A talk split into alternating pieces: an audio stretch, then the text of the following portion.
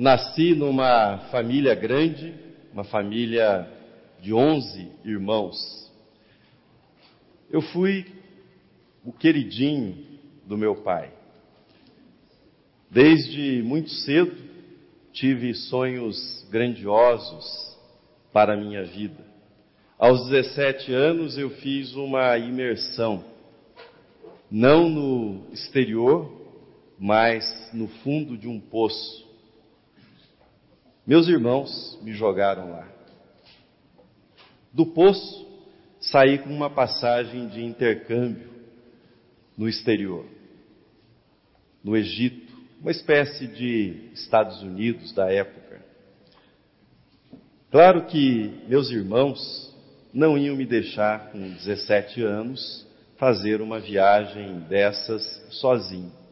Então eles contrataram uma equipe especializada em tráfico humano internacional.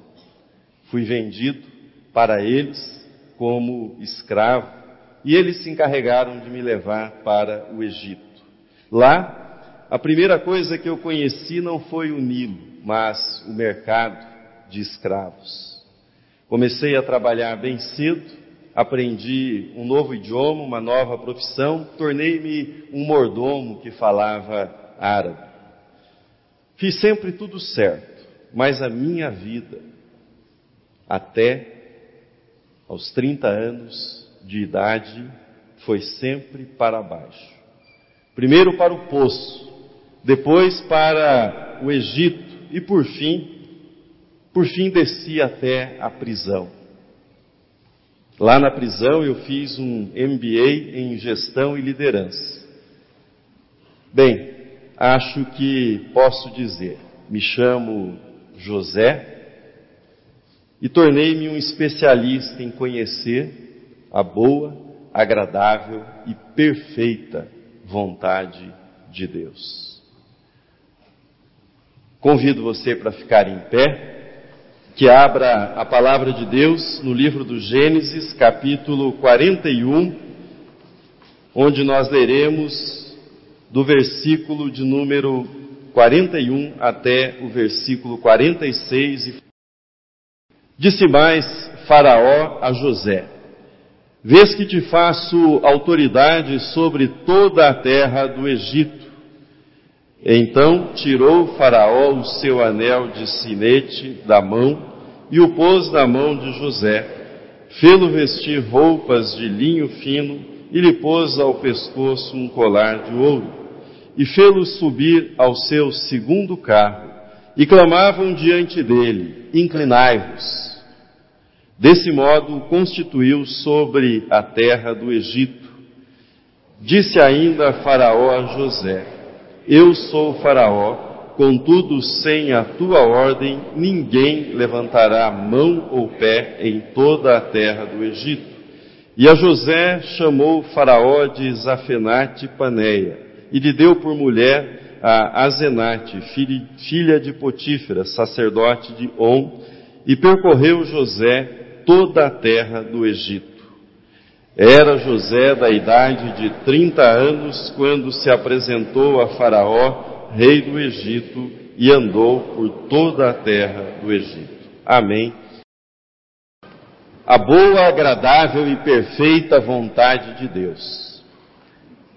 Esta expressão, extraída da carta de Paulo aos Romanos, se aplicada à vida de José, dos 17 aos 30 anos, certamente é uma expressão, no mínimo, intrigante.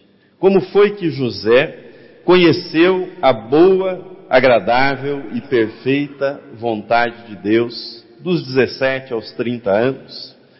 Que significou para José experimentar a vontade de Deus e viver sob a convicção de que Deus estava presente na sua vida, que Deus guiava a sua vida.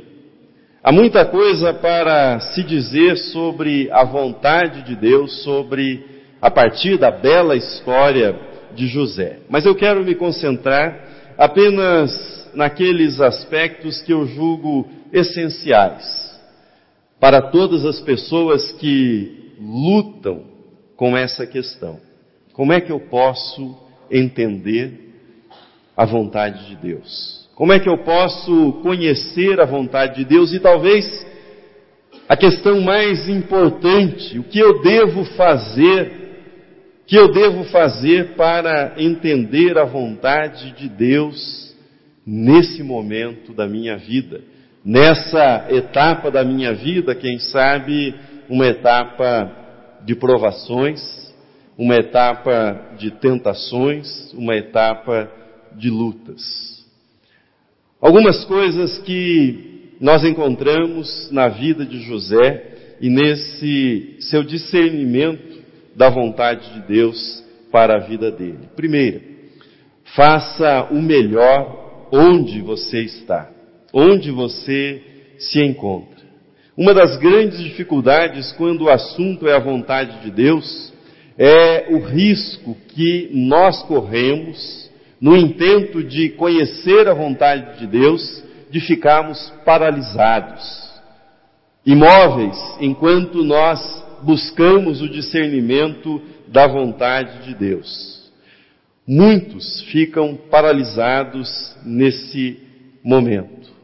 Tenho opções, não sei qual é o desejo de Deus, qual é a vontade de Deus e, portanto, fico parado, fico estacionado sem saber exatamente para onde seguir. As opções exercem muitas vezes um efeito negativo na vida das pessoas. Há um estudo clássico conhecido como experimento da geleia.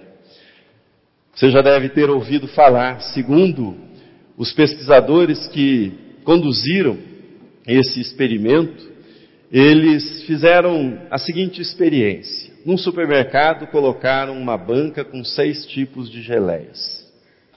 E as pessoas passavam, provavam, recebiam um cupom, e o objetivo era que, de posse desse cupom, isso se transformasse numa efetivação de compra. No outro supermercado colocaram 24 tipos de geleias.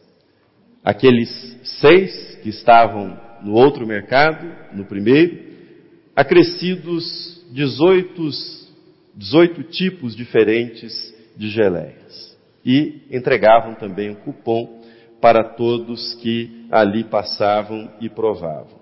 Resultado: diante das 24 opções, somente 3% dos clientes que receberam os cupons, que experimentaram algum tipo de geleia, adquiriram efetivaram a compra. No outro, onde havia somente seis opções, se é que seis é pouco, né? 30% das pessoas efetivaram a compra. Bem, parece que a conclusão é clara. A profusão de opções entusiasma, mas leva à indecisão, leva ao cansaço e leva a imobilidade, a inércia, a desistência. Aplicado à nossa vida e ao contexto que tratamos, a lição é clara. Comece onde você está.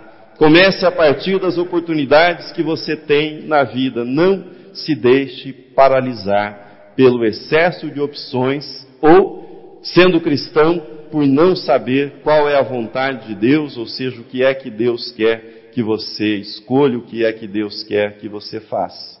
Mas outra coisa importante, seja humilde também.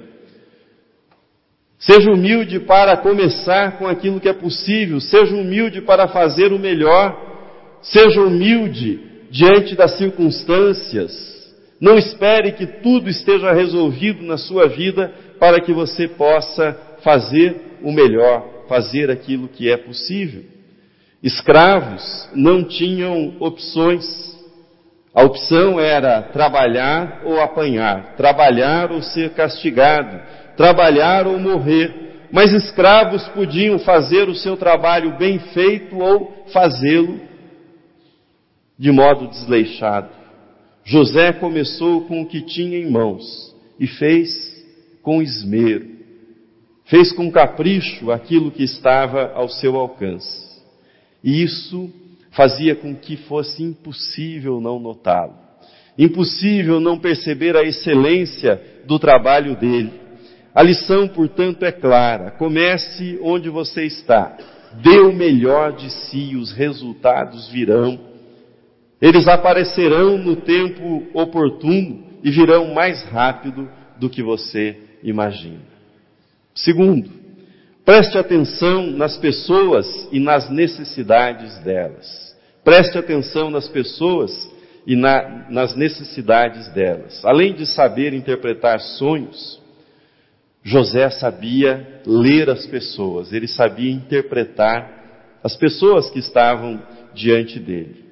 Deixe-me recordar com você um episódio um pouco mais detalhadamente da vida de José. Ele foi enviado para a prisão por conta de uma calúnia levantada contra ele pela mulher de Potifar.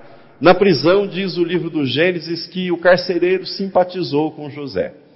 Ele caiu na graça do carcereiro e o carcereiro confiou a ele o cuidado daquela prisão tornou-se uma espécie de gerente da prisão, alguém que estava abaixo do carcereiro, mas uma pessoa na qual o carcereiro confiava e entregou para ele a administração da prisão. Certo dia, o copeiro e o padeiro do faraó que haviam sido mandados para aquela prisão, eles foram entregues aos cuidados de José.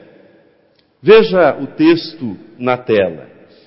E mandou prendê-los na casa, referindo-se ao copeiro e ao padeiro. E mandou prendê-los na casa do capitão da guarda, na prisão em que José estava. O capitão da guarda os deixou aos cuidados de José, que o servia, que o servia. Você deve saber que desde a antiguidade, na prisão, quem tem o poder, quem manda é servido, não serve. Mas com José era diferente. Embora ele estivesse numa condição privilegiada naquela prisão, ele poderia limitar-se apenas a servi-los de má vontade, a utilizar os serviços daqueles dois homens que estavam sob a guarda dele, José o serviu. Mas ele não só o fez como parte das suas obrigações, dos seus deveres, mas ele genuinamente se interessava por aqueles homens se interessava pelo bem-estar deles. Veja comigo na tela os versículos 6 e 7 do capítulo 40. Diz assim: Quando José foi vê-los na manhã seguinte, notou que estavam abatidos.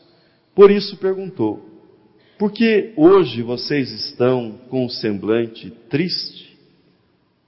José genuinamente se interessava pelas pessoas, a tal ponto de perceber uma mudança no semblante daqueles dois prisioneiros.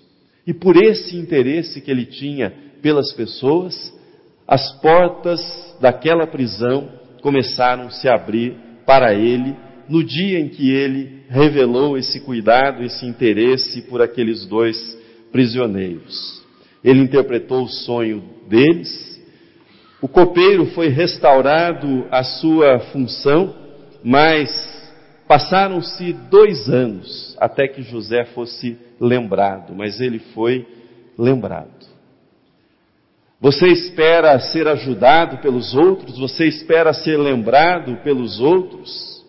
Se você ficar olhando para o seu próprio umbigo, se você preocupar-se apenas com o seu sofrimento, se você preocupar-se apenas com as suas feridas, se você não prestar atenção àqueles que estão ao seu redor, se você não se interessar genuinamente pelas outras pessoas, você não será lembrado, você não será notado, você não conseguirá ir adiante na sua vida.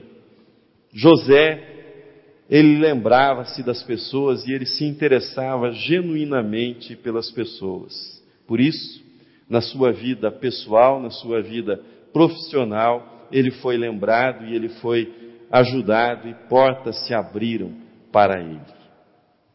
Terceira lição importante nessa história de José: confie, Deus está com você.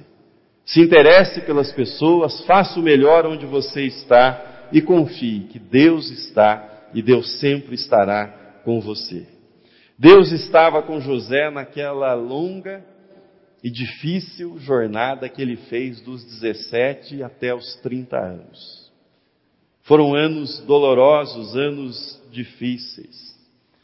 Deus estava com José quando ele estava no fundo daquele poço. Deus estava com José quando ele foi vendido por Potifar. Deus estava com José quando ele foi tentado na casa de Potifar. Deus estava com José dentro daquela prisão. E Deus estava com José quando ele foi alçado à posição de primeiro-ministro do Faraó, quando ele ocupou o seu lugar no palácio. A presença de Deus na vida de José fez com que ele não cedesse à tentação na casa de Potifar. A presença de Deus na vida de José fez com que ele não cedesse à tentação da vingança mais tarde, quando seus irmãos desceram até o Egito. A presença de Deus com José deu-lhe sensibilidade durante toda a sua vida para enxergar as pessoas, para perceber as necessidades das pessoas que estavam ao seu redor. E foi a presença de Deus que lhe deu coragem para que ele pudesse declarar diante do Faraó, quando foi chamado pelo Faraó: Eu não posso interpretar sonhos, mas o meu Deus pode. O meu Deus que tem estado comigo nas circunstâncias mais difíceis, Ele pode. Porque Deus está com você. Porque Deus o acompanha em todos os momentos da sua vida. Saiba. Não existe poço do qual você não possa sair na sua vida. Porque Deus está com você não existe tentação que não possa ser vencida com a graça de Cristo, porque Deus está com você, não existe mal feito contra você, que pela soberana vontade de Deus não possa tornar-se em bem na sua vida, porque Deus está com você. Veja comigo, capítulo 50 do livro do Gênesis, o que declarou José aos seus irmãos. Vós, na verdade, intentastes o mal contra mim, porém Deus o tornou em bem, para fazer como vedes agora, que se conserve muita gente em vida. Termino. Termino mencionando para você, pedindo a sua atenção, para a reflexão do pastor presbiteriano Lloyd Ugovi sobre a vida de José. O texto está na tela e diz assim, sobre José: Ele tornou-se melhor apesar de tudo, em vez de amargo por causa de tudo. Ele tornou-se melhor apesar de tudo, em vez de amargo por causa de tudo.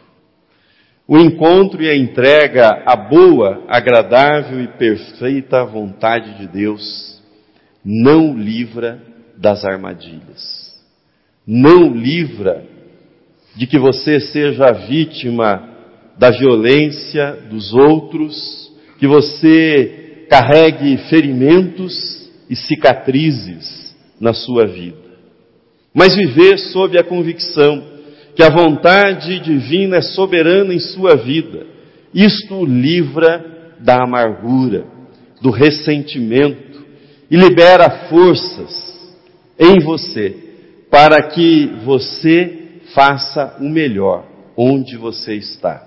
Libera forças em você para que você preste atenção nas pessoas, nas necessidades daqueles que Deus coloca ao seu redor para que você conviva com essas pessoas. Crer na boa, agradável e perfeita vontade de Deus para a sua vida faz com que você confie que Deus estará com você, no fundo do poço, na prisão, ou naquela posição de maior responsabilidade e honra que Ele o colocar. Lembre-se, Lembre-se de experimentar a boa e agradável, perfeita vontade de Deus. Lembre-se que, ao experimentar a vontade de Deus, ela fará de você uma pessoa melhor, apesar de tudo e de todas as circunstâncias. Amém.